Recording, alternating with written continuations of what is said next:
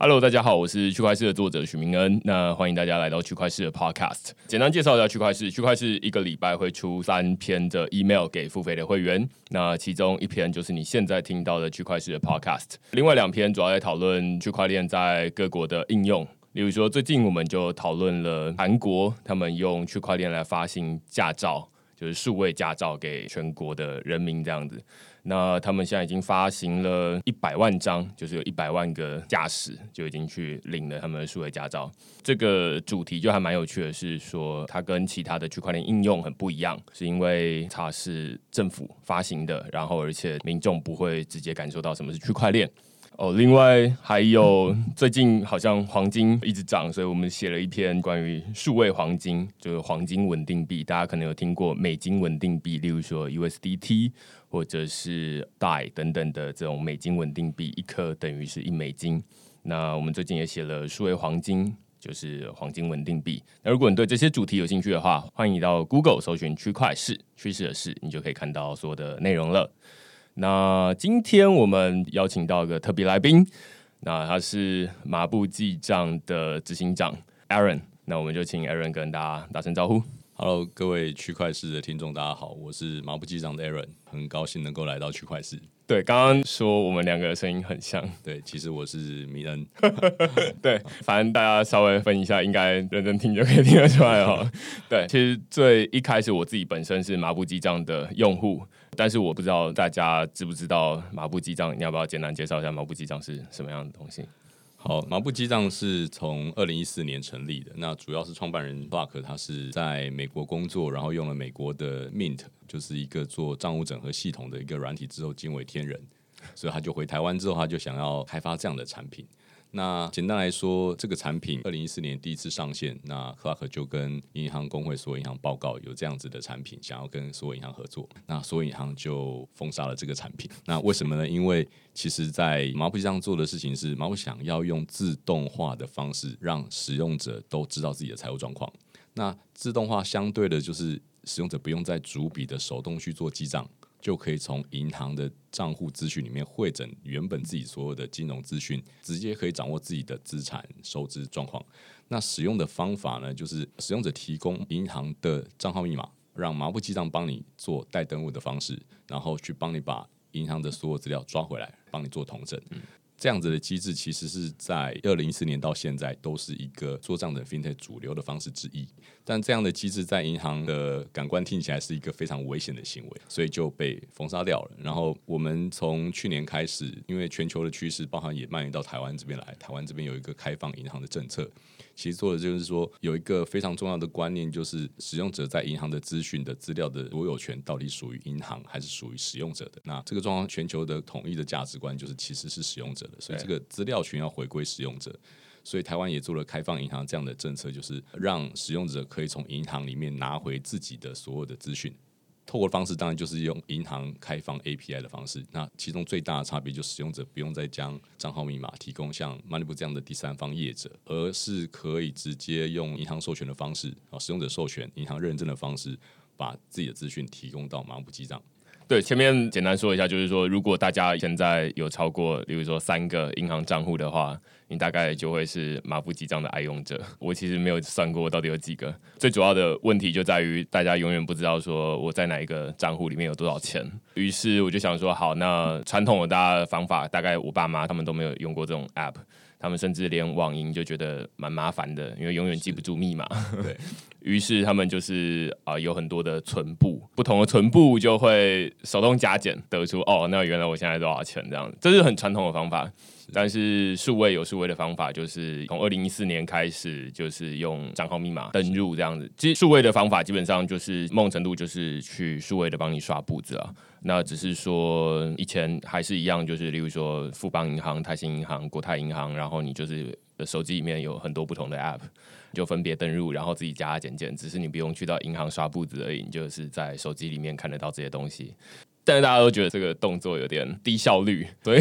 麻布记账就是说，好，那我们来，你给我账号密码，然后我去帮你登录，帮你把这些收入抓下来，然后帮你加减。你就想要知道加减嘛？然后你想要知道说什么时候转了多少钱出去，或者是多少钱进来这样子。应该说。呃，台湾的金融的安全管理的非常的好，所以台湾的网银其实有账号密码，钱也转不出去。所以其实麻布记账就是帮大家会诊完资料之后，我们发现台湾的用户大概平均有六个以上的账户。那六个账户，譬如说，通常大家一定会有邮局。假设你已经开始工作了，会有那个新转，那换了一次工作就会多一个新对转。对对对对，然后通常大概平均，因为现在信用卡非常的优惠，所以大概平均每个人大概有三张以上的卡，然后再来你还有悠游卡。呃，我现在我现在都中一卡通，哦所以 其实一个人平均有六个以上的账户。那六个以上的账户，我们也发现现在的平均一家的网银通常有三个 APP，行动银行的 APP，再来是你可能有信用卡优惠的 APP 啊，再来有一个其他的它的呃，比如说保险或其他的一个 APP，所以一个银行平均有三个 APP。所以当你有六个账户之后，你的手机应该有十八支 APP 去做管理。假设我从 A 银行汇钱到 B 银行，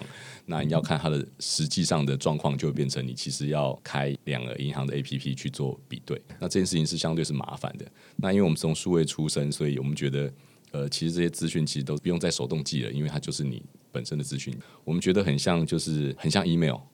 你发给所有人的 email 其实都在你的 email 信箱里面，但是我们现在动作好像会自己手动再拿一个本子，把所有的你寄给谁，收到什么 email，再额外再整理。那这样事情是非常没有效率。嗯对对对。所以马虎这样就帮你做所有的银行或所有金融账户的整合，包含现在有证券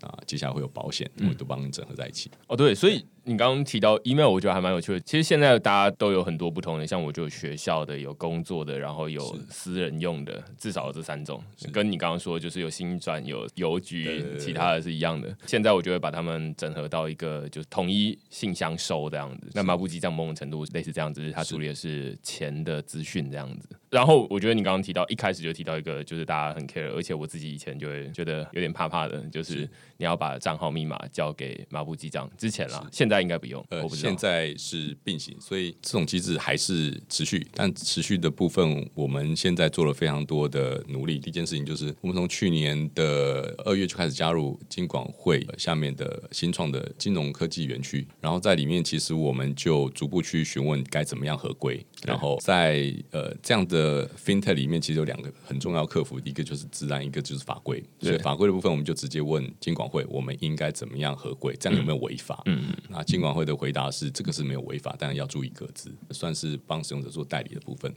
那治安的部分就是我们也询问，因为我们毕竟是希望跟银行合作，所以我们也询问银行对询问主管机关，我们到底要怎么样才能达到呃银行去认可我们可以合作的一个资格。所以我们从去年开始，我们就不断的，其实我们的同事非常辛苦，我们 我们都是马不停蹄，就是我们一方面在配合政策做 open banking 啊，一方面我们从去年开始就花了半年时间准备 ISO 二七零零一。好，那今年二月拿到了，拿到之后马上我们再进展到下一个，就是拿拿工业局 APP 的检测。好，那我们在六月拿到，那接下来是我们最近要开始要准备是呃渗透测试，应该会预计年底可以完成，然后再来是年底完成之后，预计明年要拿 ISO 二七七零一，这是包含各自的部分，所以这些标准都是银行工会定出来的规范，所以其实，在刚刚讲第一个模式一样是储存账号密码的部分，第一件事情这是合规的，法规上我们其实是符合主管权的法规。那第二件事情是在这样的保管机制下，我们先做了很多就是银行同等级的或银行规范出来的必须合规的治安的标准。那一个是这个方式，那另外一个我们努力方向就是刚刚提到开放银行政策。那呃，我们也在跟银行在合作中，就是开始我们下一阶段，因为台湾的开放银行分成三个阶段，第一阶段是公开资料查询，就银行为主的产品啊，金融产品的公开资料的 API，、那这个在去年的九月已经上线，嗯，那那时候麻布已经跟二十一家银行合作，所以在麻布的 APP 里面有一个专区是使用者可以在麻布记账里面看到二十一家银行及时的外币的汇率，外币汇率，那第二阶段是个人资料的查询，所以这个是在六月底，Open Banking 的规范已经正式出台，所以从六月底开始，我们其实就开始在跟各个银行准备合作。接下来第二阶段公开资料查询，只要开放的 API，我们就开始会以 API 为主，我们就不用带登录的方式去做执行。那第三阶段是预计明年会上线，就是转账 API。那这件事情就可以在接下来，如果就会跟银行合作，那在盲部记账上面，其实你就可以在你拥有的银行账户你就可以不用开十八个 A P P，你就可以直接马步记账上面去做转账对的行为。哦我们前面还没有提到，就是说这一集之所以会想要邀请马步记账来，最主要原因是因为开放银行，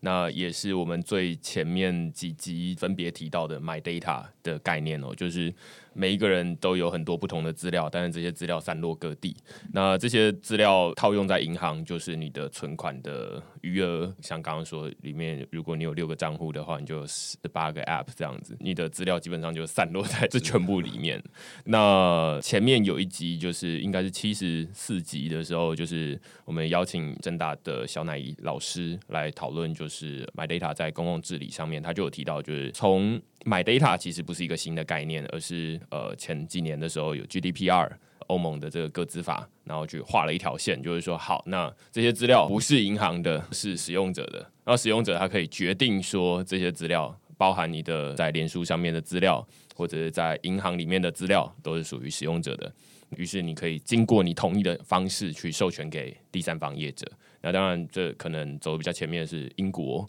或者是澳洲。但是在台湾最近才刚刚开始，就是这种开放银行的第一阶段、第二阶段、第三阶段这样子，所以台湾其实也走在这路上啦。只是说我们一开始就刚刚提到第一阶段，我记得第一阶段除了你刚刚说有外币汇率之外，他们可能还有开放什么 ATM 的位置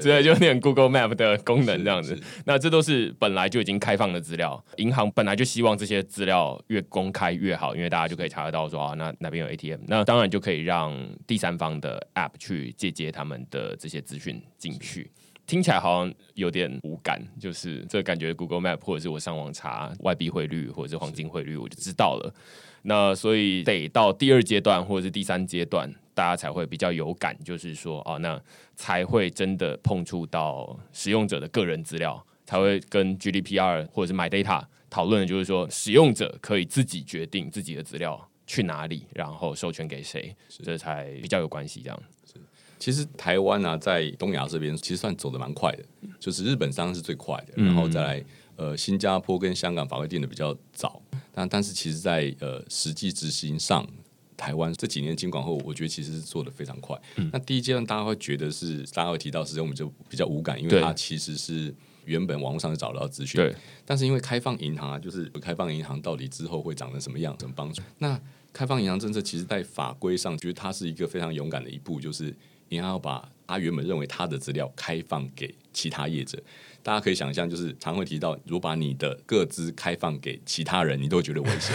那更何况是银行觉得他原本他觉得是他的资料开放给商业上其他可能的竞争对手，这个对他讲是很不容易的。那第一阶段其实主要做的事情，是因为为了之后会有很多的 TSP 跟很多的金融机构都要开放。但是如果是就像以往是麻布，我们以前在谈一家银行合作，大概需要八个月的，才有办法从下到上的沟通，然后有机会谈成可能实际上的合作。第一阶段其实主要目标是，那假设我要接五十家的金融机构，我就五十家一个个谈，而且有不同的规格。好，所以这个楼顶会非常大。所以第一阶段其实虽然做叫开放的商品资讯，但其他做事情叫做主管机关把所有金融机构要开放的 API 变成标准规格。所以以后假设 TSB 的要去接银行的资料，它只要接一次，大家规格都一样。所以在定这样子的一个合作的架构，所以这是第一阶段主要的目标。当然，其实因为开放银行最后变成什么样，这个主题其实我们也没下，就是开放银行如果真的开放到最后极致，人们生活会变怎么样？其实它很有趣，因为大家可以想象，其实金融机构它有两个身份，第一个是它是一个产品制造商，它有金融产品；第二件事情，它是服务商，它有金融的服务，它有你可以做支付，所以它有两两种角色。大家就想想看，它其实。在其他产业已经发生过，只是在金融业还没发生。那会什么样的状况？就是很明显，就是零售业一开始就是你去书店买书，你没办法一次看到所有的书，而且你看到书有限。对，你要去了解一本书，你必须一本本拿起来。但是有网络书店之后，你可以瞬间搜寻所有的书，然后再来是你可以所有书放在一起比较，除了比价钱，还可以比评价、用户的回馈。那现在虽然讲第一阶段的商品资讯是感觉很很无感，其实大家讲另外一个商品资讯就很有感，保险。就是保险商品资讯，其实大家都是很难拿到的，你也很难理解，都要花专人来理解。但是你想想看，假设它开放之后，你可以直接做比价，你还可以看到评论，这件事情就会非常的有趣。那第二件事情就是，因为它包含了服务，所以一般的刚刚讲到的商品像原本的书、零售业的商品，去变成电商之后，还包含一个金融的结账。那所以金融机构代表这两个资讯，第一个它有商品，第二个是它可结账，所以它就变成其实你可以在任何地方去买金融商品，而且可以瞬间就搜寻到你想要的金融商品。然后第二件事情是它可以随处就可结账。好，那随处可结账现在已经开始发展到就是现在我们行动支付业者。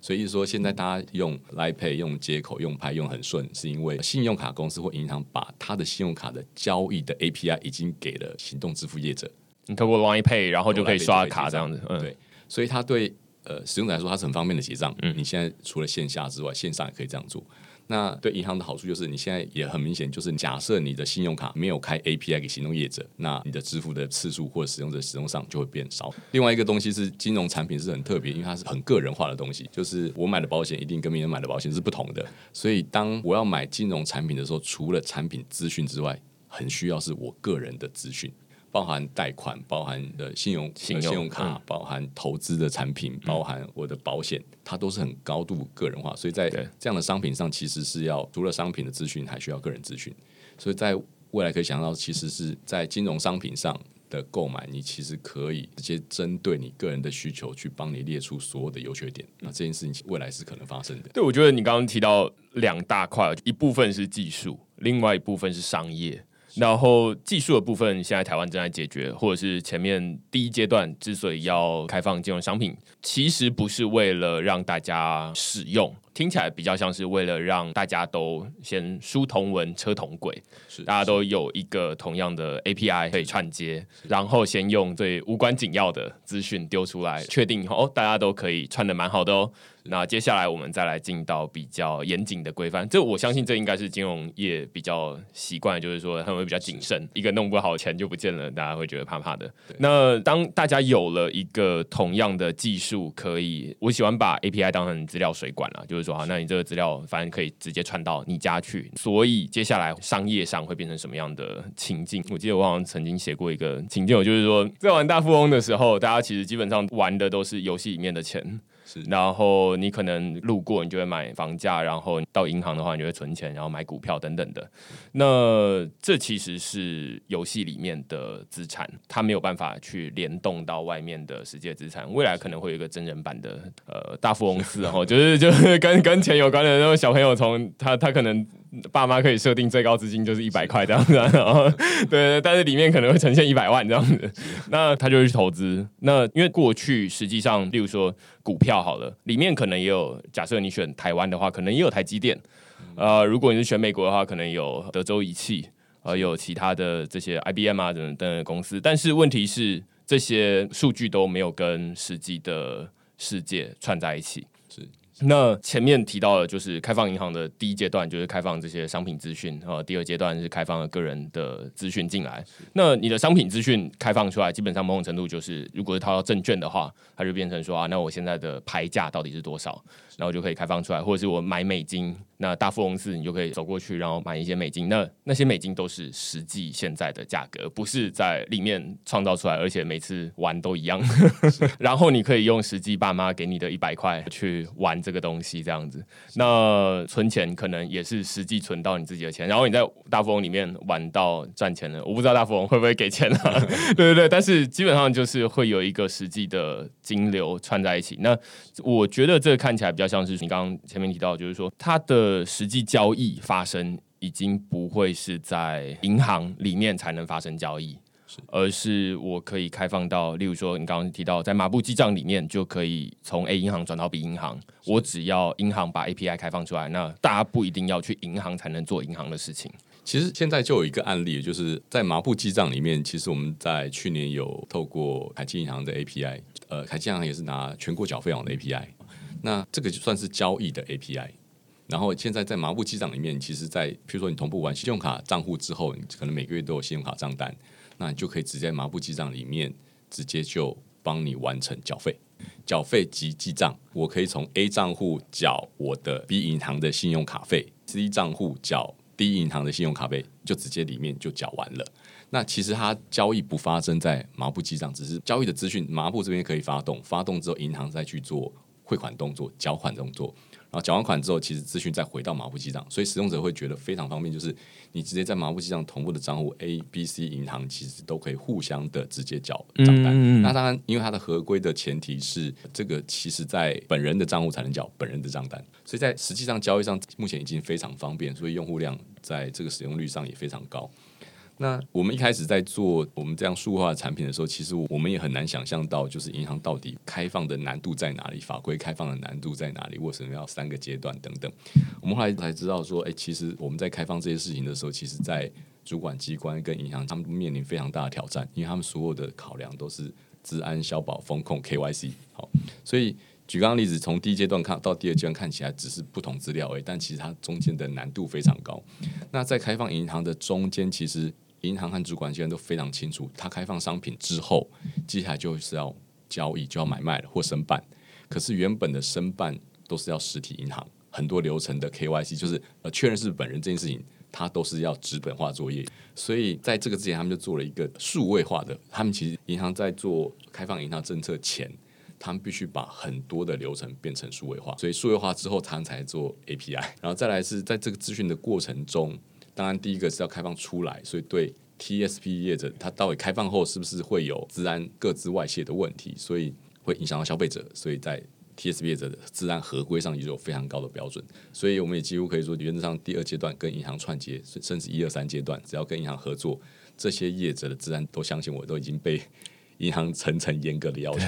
包含银行都会固定来集合。所以我就必须要申请良民证，对他确认你没有任何的一些什么犯罪的记录，要申请良民证啊。公司要实际上的治安法规要合规，然后在很多的流程上需要去做检查、集合等等。刚刚前面想到，就是说你有提到一点是说，这些资料本来啦，就是在不同的银行里面，它有点像是每一个垂直的 silo，然后谷仓效应，然后每一个都是独立的谷仓，那彼此不会互相交流。那当然，这些谷仓的守门人们，也就是银行，也就会觉得说，哎，在里面就是我的。但是基本上，这些有 GDPR 或者是有买 Data 这样的概念。大家都会说啊，那其实，在不同的谷仓里面的一些米是使用者的，那于是会有需要打通的问题。那好，假设这些东西都打通了，无论在技术上或者在法规上，那所以前面你才会提到，就是说，无论是跟政府或者是跟银行，告诉他说，哎，首先这个是使用者的，他们同意要给我，你就可以给我，但是他们也会觉得有风险。这好像是最近比较常。提到就是说，好，银行本来资料都在银行里面，那守得好好的，那当然没问题。但是如果授权出去，资料万一发生什么事情。那可能最终追溯到的，如果在技术上的话，好像就会讨论说啊，这些是尽管会管得到，只有银行而管不到 TSP 业者。是，然后所以银行就不想要把资料给出去，因为最后资料给出去啊，结果碎的是我这样子。于是这中间就会有很多不同的问题，这就有很多技术啊过程中的问题。那假设这些问题全部都解决了，就会有一个比较简单的情况，就是包含你刚刚提到的保险或者是投资。现在大家不知道说 A 的保险、B 的保险、C 的保险到底各自是怎么样子的。现在等于是总算有一个串起来的地方了，然后可以统一看，然后统一买这样子，就是挑选最适合的我的选择这样子。其实银行业我发现都有一个概念，就是他们都有一个目标，就是 Bank 四点零。就是说，其实金融不会锁在银行，金融会在各自产生，所以这是开放银行最主要目的。这样也可以增加银行触及量。以往银行要能够增加它的交易量、营收，它都必须让用户来到它的银行里面，不管是 A P P 还是实体的分行。但他们其实也非常希望，就是那使用者如果在各个地方都可以用到我的金融服务，也非常棒。所以举例，现在已经在台湾也有，就是你可以在旅游网站上直接去做保险，买保险。假设你去 K K Day，然后你就可以买到旅平险这样。旅平险你就直接在那个当下那个情境就买了，或者是你在电商里面，你比如说买手机，觉得它需要一个手机险，你就直接在电商买手机的同时，你就直接买保险。所以这些其实都是 Open Banking 的很 normal 的延伸。好，所以目标是这样。那对像我们这样子的 account information service provider 来说，这种账整服务业来说，其实我们看到的状况是，现今社会大家都有财务的焦虑，然后大家财务焦虑现在都没有办法解决，因为它是很个人化的，但你没有个人化的资讯。譬如说，刚刚提到保险，你要买多少你才安全？或者是你要大家办贷款，你要买房子要办贷款，多少房贷你对你来讲压力是 OK 的？但其实大家都目前不太有这样的概念，所以我们常会看到有问题，我们就去搜寻网络文，我们就看到一个常常有很多的理财概念，包含从以前开始就，譬如说每天少喝一杯星巴克。然后可以怎么样呢？那譬如说像以明来说，搞不好资产是非常多的，每天少喝一杯星巴克，三十年后其实跟现在不会差多少。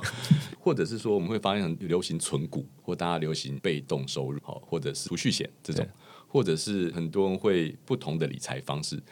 那或者是有些是租屋好还是买屋好，或者是先买房先买车，大家都很多财务上的疑问，但是因为这种财务疑问都跟每个人财务状况不同，有或不同的答案。但是我们看到都是对大众的答案，就是租屋好买房好，就会变成一个标准答案，所有人都好像都是这样。然后或者是你要先买车买房，好像都是一样的答案。所以其实。一样答案就变成是你得不到符合你自己的答案。它其中一个关键原因就是每个人其实都不是很清楚自己的资产现在有多少，你的收支有多少。有这些资讯，那你接下来五年后会有多少钱？其实大家是不清楚，大家其实都是一个很简单的算术而已。那所以以我们这样的账整业者，我们希望能做到就是我们让使用者可以随时清楚知道自己的财务状况。譬如说，大家会想要控制自己的支出，假设我每个月少花五千块会怎么样？直接马上告诉你，你每个月少花五千块，你五年后资产会变怎么样？或者是我想要退休，多少被动收入才够？或者我被动收入要准备多少资金才会有多少被动收入？其他都是很简单的算术。所以我们希望马步机上接下来可以帮大家提供这种很及时就知道自己的财务状况，可以做及时的财务决策。对，这两个部分就是一部分是说个人化。然后另外一部分是说，大家的资料可以自己决定授权给谁。那个人化的部分，我觉得跟脸书现在的情况蛮像的，就是说你在上面就已经告诉他你的喜好了，无论是你按赞或者是你跟别人聊天留言等等的，他就可以推荐你可能会喜欢，这就是一种克制化嘛。只是现在在银行这里比较慢，然后所以它比较低的克制化，于是大家就会上 PTT 问我到底是不是该做这件事情。那但是其实。如果有足够的资讯去做判断的话。每一个人做出来的答案都不太一样，那你就不需要跟随主流的选择，而是最适合你的选择。这是第一部分。第二部分是买 data 的部分，就是你自己的资料可以自己决定要给谁，这是脸书做不到的事情。就是说你现在脸书资料就是只进不出，所以你进去了，然后就端看脸书到底怎么用这些资料。那你没有办法说，哎，那你把资料拿去给另外一个地方，然后让他提供我客制化的服务。那现在买 data 或者是说 open banking 开放银行比较像是说，好那。那大家都先有一个共识，就是说这些是大家的资料。接下来我们在很多不同的银行都已经有这些资料，有点像是你已经每天都在用脸书这样子，那累积了一些资料。那只是这些资料它都没有发挥它的最大效益。那谁来发挥最大效益呢？就是刚刚提到很多次的 TSP 业者，这叫 Third Party Provider 嘛？对，就是说第三方的服务提供商，例如说麻布机账，他们就提供这种横向的整合，就是说啊，那你有很多不同的银行的资料，那你就全部一起汇进来，我可以最基本的就是说啊，那最前面我们提到的东西，那接下来就会说好，那你的财务的状况，那可能给你个红灯绿灯，就是最近的支出大于收入这样子，或者是。其他的其他的这种投资建议，那这都是未来感觉可以做到的事情。只是说，现在在我们大家的日常生活中还没有这种横向的建议，于是大家就是用比较原始的方式，就是说啊，去问别人，那别人就给你一个建议，有点像是你以前没有练书，那你只好问别人说，啊，那我最近缺什么？其实，因为开放资料是全球的趋势啊，所以像我们这边叫买 data，其实新加坡叫买 info。其实最极致的例子，大家已经看到一个实际案例，就是爱沙尼亚。他们其实做的事情是，政府把你所有各自核身，尤其是确认你本人，还有一些基本的资料，全部政府统一保管，然后是跨部门。所以之后好处是说，除了方便之外，就是使用者在申请任何的产品，或申请任何的，比如说你要申办其他的业务，你其实都不用重复填。直接从 My Data 就直接授权啊。那另外一个好处就是你的资料也可以保护好，就是不会有每个部门每个单位都存有你的个人的资料，所以它也是这样的好处。那其实 Open Banking 算是 My Data 的其中下面一环因为 My Data 推动是国发会，那下面的呃其中一个监管会负责是 Open Banking。那 Open Banking 比 My Data 再多一环，就是它还有交易。所以你可以想到，假设你在申办金融业务的时候，其实未来也可以透过买 data 资料去做核身资料，目前都还是要插卡了。那行动端可能未来有一个 EID，好，这个也可以解决这部分问题。所以，呃，假设你要申办你没有申办过的银行的信用卡，你就可以透过 My Data 的资料去做核身。所以线上就可以直接授权，你不用再填任何的资料。但是 Open Bank 还会再多一件事情，就是你说知道它金融产品资讯，你自己的个人化的资料之外，它还多一个交易，就是你可以授权你要买或卖金融产品，或者是你要直接付款 A 银行付款到电信账单、其他账单都可以，甚至是你在做汇款，包含像最近大家都在讨论中的跨境汇款这件事情，也可以在不限银行的服务里面，你可以在。呃，其他的业者或其他的平台上也可以用这种方式，所以 Open Banking 会再多一段这种类似交易类的部分。对对对，我最近因为知道那个国发会的 My Data 的平台刚上线，然后我就去申请了彰化银行的信用卡，它觉得还蛮有趣的，就是说它可以用去年的报税资料。过去我们基本上都是说，你要去申请信用卡，它就要缴交你的财力证明，是，然后你就要想办法去生出薪资单，要不然就是去印你的存折余额。那像我没有薪资单，于是我就只能硬存着余额给他。但是其实这些余额，它只代表的是你当下余额，谁知道说你是不是临时从另外的地方转了五十万进来再转出去？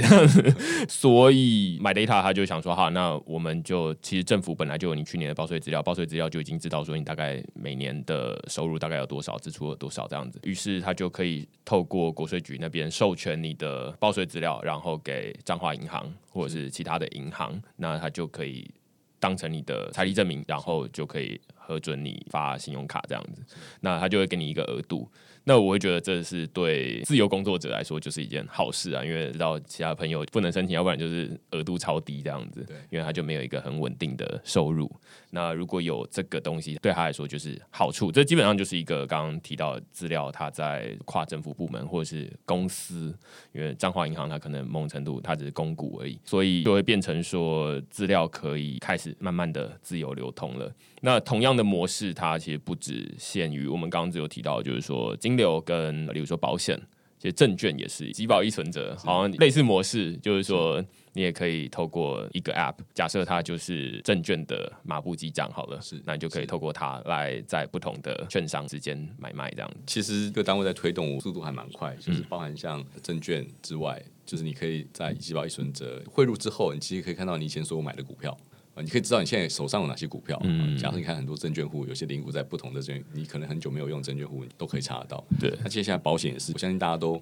保过很多保险。对，都是我爸妈帮我保的，我根本不知道。在保险工会，他们其实也在往这方面努力去做同整。那现在是他们现在也是用区块链的方法去做所有保险的资料库。那目前包含像他们提到理赔，或者是你的，比如说受益人，假设做变更了。那同时就可以说一次就联动，可以不用到各个保险公司分别再去做申办，所以这个其实都是在开放资料的政策下，其实都很多很便民的一些服务。对对对，因为我自己也是在开始看区块链，然后再看到 My Data 之后，才会觉得说，哎，这两个看起来做的事情是差不多的，都是想要让资料可以自由流通。那只是说现在包含传统的银行或者是开放银行好了，它推行会需要一点时间，是因为。本来传统的历史发展的脉络就是说啊，那各自是各自的资产，然后彼此不互通，这些资料就是各自的武器。你持有越多资料，你就可以开发出更克制化的服务。但是现在就告诉大家说，你可以跟别人分享。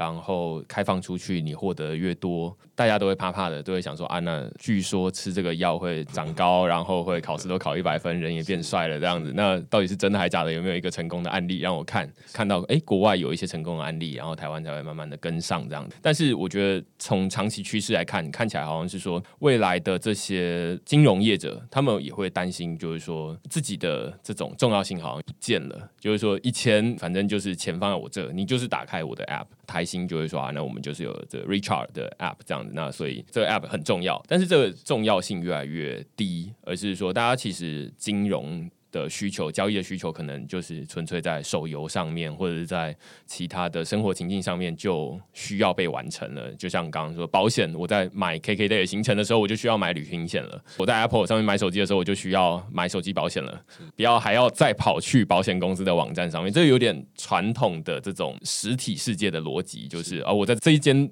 手机店买完了手机，然后再跑去保险公司跟他说：“哎，这只手机要保险。”然后于是他们还要再确定一下你这只手机是不是真的在那边买的，等等，他会有很多来回。但是如果他可以同时在一个地方完成，他大概就会比较简单一点。长期来看，大家就会比较分不出来说：“哎，那开一间独立门市的，或者是有点像是开一个独立网站，或者是独立的 App，这会变得越来越不重要，而是说，哎，大家。”在日常生活中就一次可以解决这些事情，这样子。名人提到，就是现在其实开放银行政策遇到的很大的困难，就是其实各国都一样，就是因为开放银行，它就开放银行嘛，所以就是银行愿不愿意做这件事情是关键。但银行愿不愿意的关键是他看不到这个好处，所以在譬如说像英国、澳洲，他们就做的叫强制开放 API，必须开放，因为大家都得开放，就没有资料源不够的问题，或有人不开放的问题，所以就是强制开放。那但是要 TSP 的列管。哪些才叫合规的 TSP 业者？那另外一种形式就是自愿自律，就像台湾是自愿自律，就是银行你要不要开放你自己决定。那当然自己决定，刚刚提到了，那如果你合作 TSP 业者出事，银行要负责。所以因为监管会目前只管得到银行嘛，哈，所以在这样状况下，这种类型的国家的政策，它的难处就变成。那 TSP 的怎么说服银行你开放你的资料给我，开放 API 给我？所以他现在缺的就是叫做商业模式，或者讲白就是对银行的好处。所以刚才也提到是没错，就是传统银行部分，它其实有一个很大的点，就是它其实在以零售来比例好了，它自己就是品牌商、制造商，生产自己的产品、金融产品，同时呢，它又是通路，它自己要开分行，哦，或者是现在就变成开自己的 APP，要运营这些用户，再来呢，还要自己做客服。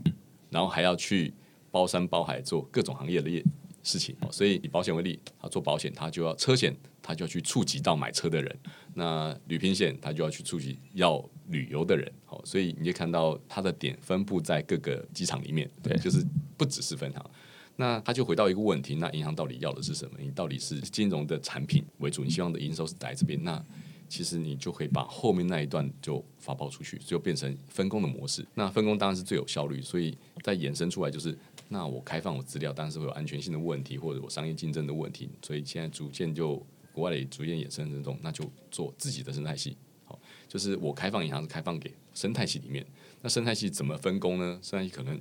有封闭的，也有开放的，所以就包含了像刚刚提到，也许像譬如说刚刚提到 KKday，它就是银行开放银行里银行生态系的一环。电商也是一环，然后包含车商可能也是一环，那它就会可以做逐步开放。那这些它其实就变成运营用户，就变成在消费者运营上，其实就可以交给其他生态系里面的业者，然后也可以让它产品有更高的触及率，更高的产生更高的营收。对，所以我觉得现在这种网银，它之所以会锁在一个 App 里面，这跟传统我们就是都要去银行的分行办完所有事情。是一脉相承的一个慢慢发展过来的一个概念，所以只是以前大家都会觉得说啊，那 App 不过就是把网页，然后把它做成一个 App 而已。那其实网页也只是把就是实体的分行的业务部分啊，把它放上去而已。所以它就会慢慢演变过来。只是呃，实体的世界确实就是说啊，那我们在这边处理完这件事情，然后再跑到另外一个地方。那我们现在还没有发展到一个后面的阶段，就是说数位可以处理完所有事情，而是说我们还延续着一点实体世界的逻辑，就是说啊，那我打开这个网页处理这件事情，打开那个网页，只是说大家可以不用舟车劳顿跑那么多的地方而已，不用开那么多的网页，但是其实还是要这样子做。但是其实大家仔细往后往长远一点想的话，就会觉得说啊，那其实数位世界就已经没有这种。地理的限制，就是说它都是在同一个地方。那为什么这两个网页功能不能整在一起？那其实它有点像是中华电信就会跟神脑，神脑就会进驻在中华电信在里面，然后就可以办完手机之后买手机壳这样子，然后贴保护膜，某种程度类似像这样。那只是说。实体世界，中华电信的柜位有实体的限制，就是说它就这几个，所以永远就是神脑，然后他们签约之类的，这有点比较像刚刚提到生态系。那但是在数位世界里面没有柜位的限制，所以它可以无限的进驻进去。那甚至或者是说银行可以进驻到这神脑是进驻到中华电信，但是其实银行它可以分散到大家的日常生活中去，那它就是在玩大富翁，在玩其他的日常生活的需求的时候，它就可以享受到银行的服务，而不用再额外再开一个银行的 app，然后我还要调试哪一个银行这样子，这就比较接近原生的数位的应用，而不会是说延续实体世界的逻辑。然后做出来的东西这样子，对吧？所以我会觉得，就是它跟区块链啊，区块链它比较像是说，它是从头打造一套新的呃逻辑、新的金融生态系，所以它一开始就是有点像是一开始就在定 Open API，一开始就在定这种公开的。标准，那所以以太坊它就是一个标准，然后比特币它又是另外一个标准，然后彼此不互通。那这当然也有一些问题，就是说比特币不能转到以太坊的地址去。但是基本上现在绝大多数的去中心化金融生态系都是在以太坊上面做。那我们也可以看得到，就是说啊，那会有一些新的金融创新出现。例如，你把钱放到 Compo 这个储蓄服务里面，你也可以再把这笔钱，例如说再拿去买彩券。然后彩券它可能有得奖，然后它可以再还回来等等，它这些其实都变得可以串在一起。那彼此之间可以串在一起，这比较像是说现在的 My Data 在推动的事情，或者是说 Open Banking 这样子，对啊？所以我会觉得未来大家当然。我们还是会有很多不同的银行账户，或者是跟很多不同的保险在保这些东西，或者是还很多的券商。但是好像大家就比较不会去说啊，那我非得要在这个地方才能做这件事情。嗯，可能会变得比较少，但我不太确定会不会没有。我们也在观察，很有趣，就是这次金融前面讲，就是他觉得 Open Banking 最重要不是 Open Information，为什么重点是 Open Mind？所以这个是在银行端来讲，其实你要先 open 卖才有办法做 open banking。对，因为感觉好像就是大家都知道说你的资料开放出来，大家感觉最终都可以从中间受益。那这当然逻辑跟以前就是你收越多，你可以赚越多不太一样。就是说现在就变成说，哎，其实既然资料可以流通了，那你就可以不用收那么多，收那么多你的风险也蛮高的。对吧？那反正以前你都是要跟别人的银行借接，但是现在你只要说服使用者说：“哎，那你就去把你的资料从那边授权过来就好了。”那换句话说，你可以不用收那么多资料，但是你有越来越多的资料可以用。那这是比较像是刚刚提到生态系的部分，只是说生态系会不会变成说，哎，那又是从一个一个银行，好变成一个银行的生态圈、生态圈、生态圈，然后彼此又不互通这样子，但是至少比现在好一点。是，我觉得都在演进啊，包含像我们就看到欧洲的目前状况，其实他们现在在做最强调的事情，它都是一个价值观逐渐演进的过程。它现在最强调的事情其实是使用者对资料的掌控权。所以虽然是呃资料源某部分在银行，但是它非常强调使用者的抗争就是它非常强调在使用者能控制它的资料的流动。大家都在去中心化，但常常大家去中心化，同时会变成最大的中心化。那所以最大中心最好是政府来做，但是。欧洲现在目前观念就是，起码要一个中心，就是使用者你自己，你的你要 own 你自己所有的资料，而不是 own 在其他人的手上。对对，那最好你就是资料的中心。嗯，那资料的流动你都随时能开，也随时能够能关。对，所以他们在 open banking 上，其实我觉得它就是一个演进。他们目前其实非常多部分在使用者自己。对，我觉得这跟区块链也蛮像的，就是说现在大家开一个钱包，然后私钥自己管。那但是大家都很习惯银行的模式，就是说，哎，反正我把钱放在那边，然后账号密码丢了，我还要去找银行申请。但是区块链它现在好像很难解决的一个问题，就是说，啊，你是要丢了，那就你的资产就跟着不见了。那这就是因为你的所有权全部都在你身上，这有好处有坏处。好处就是说，你可以不管呃他们是什么，反正只要同一个标准，你都可以授权过去，而且不会有什么脸书偷偷把你的资料授权给另外一个人用的问题。但是反过来说，你要负全部的责任，就是好处跟责任看起来是一体两面这样子。其实我们今天讨论了一开始从麻布记账，然后开放银行，然后 My Data 等等的议题，我觉得这主题其实蛮大的啦。然后前面也有讨论了蛮多集，包含国泰金控，我们找国泰金控来讨论，他们就有提到就是生态圈的部分。我现在。就是听你讲完之后，我才觉得说，哦，原来他们要做生态圈是类似这个概念，就是说 他们找了车联网进来，然后或者是银行，然后串保险，那接下来还要串各种不同的服务，或者是之前买 data 的好几集，就无论是应用在医疗领域，或者是应用在公共治理，那其实基本上你都可以把它看成是一个生态圈，那资料会在这些里面不同流动，这样子。